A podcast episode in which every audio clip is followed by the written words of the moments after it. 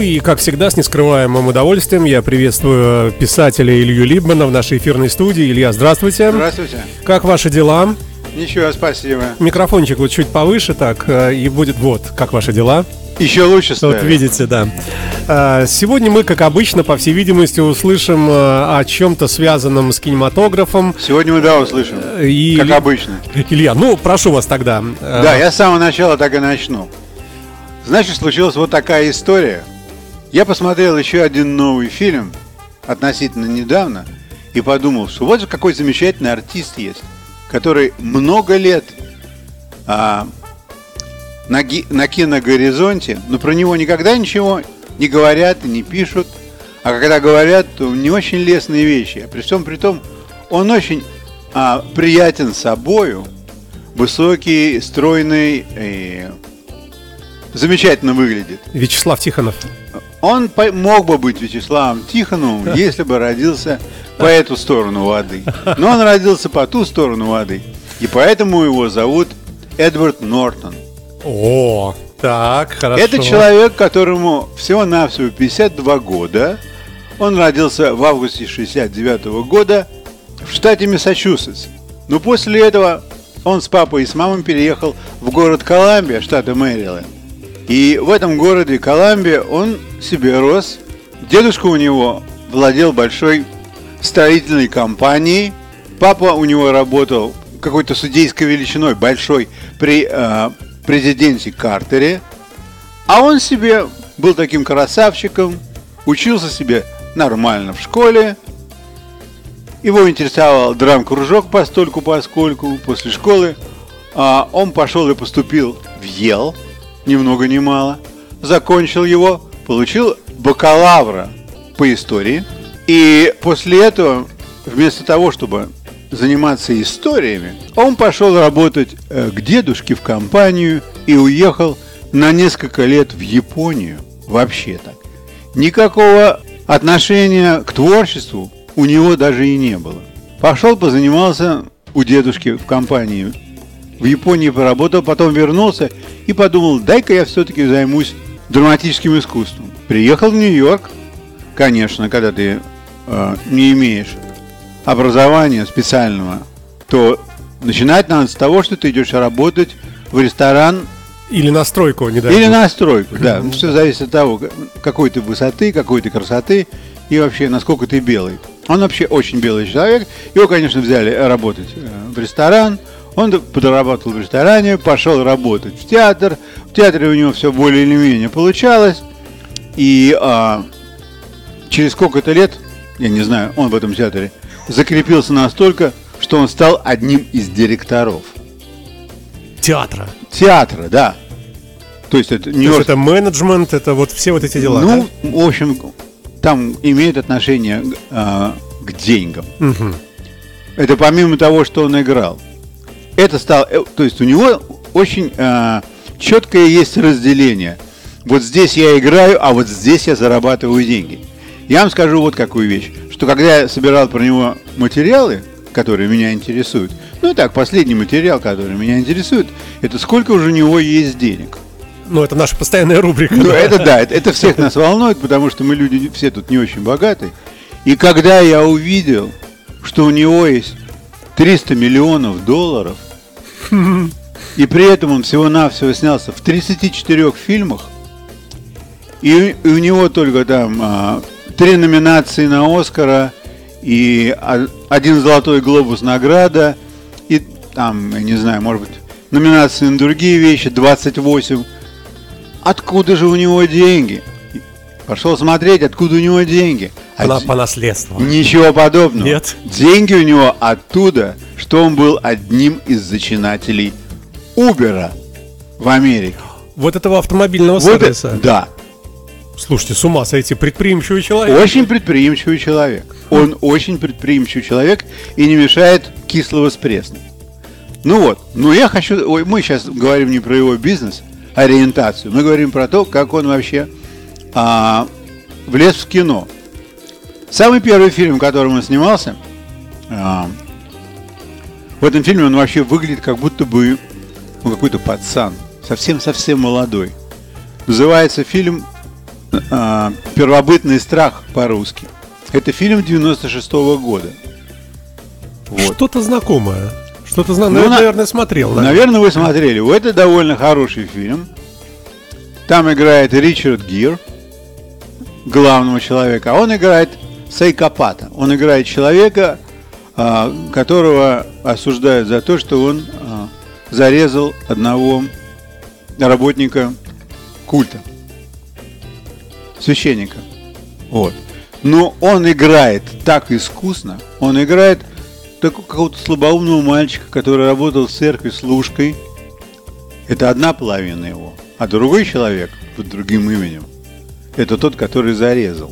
Это умный, циничный, предприимчивый. Совершенно верно. То есть, как будто в нем живет два человека, и он должен доказать присяжным, что он нездоров, что у него разделено его сознание, что у него есть там... Я А- вспомнил, я смотрел. Да. Ну, наверное. Один Аарон, а другой Рой. Мгм.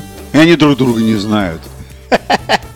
Вот. И, конечно же, этот фильм произвел в этом в 93 году, в 96 году на всех совершенно сумасшедшее впечатление. Все сказали, звезда появилась, да. Во-первых, ему сразу же дали а, за вспомогательную мужскую роль Golden Globe, потому что он сыграл совершенно обалденно. Он так хорошо сыграл, я думаю, когда я смотрел это, я думаю, где этот человек раньше был? Пацан совсем, где он раньше был? В Он- театре? он- да, он был в театре, он никогда не снимался в кино. Вот. Ну и, в общем, вот так у него началась его кинокарьера, но она у него не была особенно счастливой. И вот почему. Потому что он, так сказать, а, трудный орешек. Он очень а, критикует режиссеров и сценарии, когда ему предлагают что-то играть. Он говорит, вот это надо переписать, вот это надо переписать. А ему говорит, да кто ты такой? Ты артист, тебя на... Он говорит, я тогда играть не буду. Ну, И он отказался от, от больших ролей там, спасая Правит Райана, например. Мгм. Взял, ушел из этого фильма. Его пригласили играть, сказал, мне так сценарий не нравится. Потом он сыграл э, в одном из фильмов Марвела а, Incredible Hulk, там, где человек разбухает, разбухает. мгм. Вот. Но он этот фильм играл с таким напряжением. У него были такие разногласия с режиссером-постановщиком, что когда там в конце фильма а, идет разговор о том, что они собирают команду, и дальше там будет Хок, Железный человек, еще кто-то, его не пригласили играть дальше. Потому что он всех достал. Потому что он всех достал по черному. Он всех достал по черному. То есть он такой довольно своеобразный и разовый артист. Но роль свою он исполняет совершенно отлично. Я, например, на него с удовольствием смотрел «Пограбление по-итальянски». Да, ну там такой, Ну, там ну, такой, такой бу- букет- мерзавец. Ну, просто- Букет актеров э, чудесный. Да, он такой мерзавец, совершенно замечательный. У него это все так получалось, очень хорошо. Он играет у такого режиссера и довольно успешных, слава богу, они не дерутся и не ругаются, как Уэс Андерсон. Отель Будапешт. Да, конечно. То есть, вот он, пожалуйста, он может играть такие офсет роли. У него очень хорошо все получается.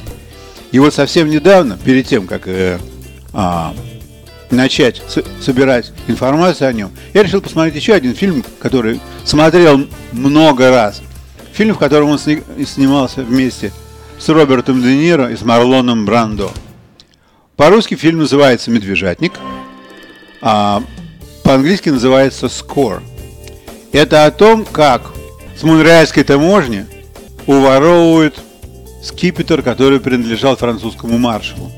Этот скипетр весь утыкан бриллиантами. Ну, и это совершенно такое, совершенно сумасшедшее дело по сложности по своей. И поэтому берутся за него там два таких человека, которые сначала друг друга ненавидят, потому что один считает, что он недостаточно знаком с другим, а другой считает, что у этого не хватает техники для того, чтобы такое завершить. И вот они играют вместе. Один из них работает на таможне, ну, такого немного психованного, который все моет и убирает. Но на самом деле он знает все входы и выходы и знает, как что сделать, чтобы этот скипетр украсть. И в самый последний момент, когда уже этот скипетр, скипетр должен быть у него на руках, он решил наказать Де Ниро, который ему не доверял все время, забрать у него этот скипетр и убежать с ним. Забрать себе Забрать самому себе, одному, да. да, да. Что и у него этот будет скипетр, а не у Де Ниро, а потом они будут делиться, как им надо. Мгм. Ну, конечно, но Де Ниро так просто не обвести. Де Ниро просто ему вместо скипетра кладет в футляр какую-то, Полуось э, от легкового автомобиля. наверное, да, что-то такое, и говорит, что вот, друг, не старайся быть умнее других. Ну, играл он там совершенно сума- сумасшедше хорошо. Очень хорошо он играл. Такого человека, который, с одной стороны, очень циничный, а с другой стороны, а, вот он показывает этого полоумного. И у него это получается. Прекрасная спортивная форма, между прочим. Ну, конечно. В том же медвежатнике он там и Ну, бегает да, да, да, да, вживую, конечно. Ну, конечно. без дублера. Конечно, конечно. Он э, в отличной спортивной форме, и я думаю, что самый денежный фильм, в котором он принимал участие, это «Бойцовый клуб». Там, где он играл с Брэдом Питтом. Я не знаю, смотрели вы этот фильм? Ну, или наверняка, но... Конечно, такое- да. Ну, конечно, этот фильм пошли смотреть все из-за Брэда Питта, потому что Брэд Питт там раздевается и показывает, как нужно драться. А он при нем, значит, вот он при нем, и этот фильм, конечно, имел совершенно сумасшедший успех в Штатах, потому что, во-первых, драка, во-вторых, Брэд Питт, и вот этот человек тут еще. Вот. Потом а, Люди X, он играл там тоже какого-то злодея, и он должен был быть там очень сильный.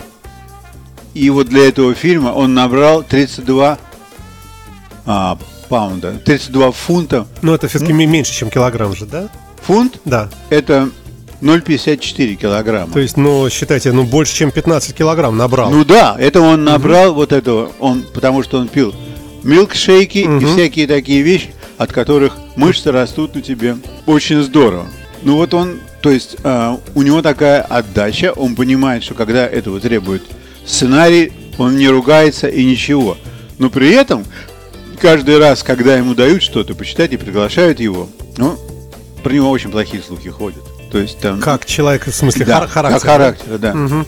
И когда ему дают что-то почитать, то у них уже есть такое мнение. Вот сейчас он найдет тут ошибки, тут Мгм. нескладушки и начнет качать права. И, может, до какой-то поры можно ему дать покачать права, а после какой-то поры иди ты, брат, мы без тебя разберемся с этой ролью. И поэтому он снялся всего-навсего в 34 фильмах. Вот. Ну, он, конечно, занимается тем, что озвучивает мультипликацию. У него это получается тоже. И поскольку, поскольку он такой довольно хорошенький, я не знаю, как это сказать, Ну, симпатичный. миловидный, Да, скажем так. давайте так. Миловидный, да. Мгм. То у него а, одной из подружек была такая, знаете, малышка из Мексики Хаек. Ну, возможно. Очень такая красивая женщина. Она небольшой величины, она прямо как карманный вариант какой-то. Вот. И, ну, он женат, у него есть один ребенок, вот, и, и занимается он, помимо всего, бизнесом. То есть кино для него это не самое главное, это совершенно точно. Это вещь, которой он занимается, но кроме того, он серьезно занимается бизнесом и серьезно занимается экологией, и серьезно занимается политикой. Что он там про Обаму сделал какой-то документальный фильм, когда он думал, что Обаме хорошо быть президентом. То есть, и он сильно ругал Буша младшего в свое время. То есть, он такой человек, который всюду... С позицией. Да, он со своей позиции. Мгм. То есть, он не то чтобы на 100% тупоголовый актер. Который... Я напомню, что мы говорим о голливудском актере Эдварде Нортоне, Да. э, звезде фильмов, э, ну, тот же самый «Ограбление по-итальянски», например. Я еще смотрю здесь, помимо «Отель Гранд Будапешт», чудесный фильм, еще вот я люблю этот э, сериал э, «Эволюция Борна», э, Да, сериалы да-да-да, про точно. Борна. И вот он в одном фильме снялся, оказывается. Я вот пытаюсь вспомнить там, кого он там играл, но наверняка кого-то играл. Он играет одного из людей CIA, которые, Ну, как всегда, да. которые там продвигают эту программу, которые из людей делают автоматов. Точно, точно, все вспомнил, да, да, да, да, да. Он играет сотрудника Центрального разведывательного Да, управления. все очень хорошо получается. Так что вполне он такой, в общем-то, состоятельный мужчина, э, красавчик. э, Он красавчик. С плохим характером, Да. с одним ребенком и с 300 миллионами, правильно я ска- Да, сказал? 300 миллионов. 300 миллионов. Э, US dollars. US dollars. Совершенно верно. Что еще можно сказать? Он не курит. Вот, он не берет роли, в которых есть курение. Во. То есть не то, что он в жизни не курит Ага. сам.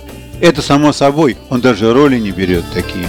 То есть вот настолько человек принципиален. Ну, вы понимаете, я вот так думаю, что когда человек независим, тогда он может, в принципе, и Может прав- себе позволить, э, быть принципиальным, И, да. права качать вообще на любую тему. Вот то, что он и делает, да? Он принципиальный, он вот так вот живет свою жизнь, и все нормально, все у него получается. И кое-куда он все-таки попадает в кино. И, конечно, люди его знают. Вот, что я хотел рассказать про него. Спасибо вам большое. Это был Илья Либман в программе «Актеры Голливуда. Дневной сеанс». Э, Сегодня мы говорили об актере Эдварде Нортоне. Э, Ну, а на этом эту программу мы завершаем, а И через э, несколько завершаем. минут у нас еще будут живые рок-новости. Илья, спасибо вам большое. И до Большое следующего- пожалуйста. До следующего вторника. Спасибо.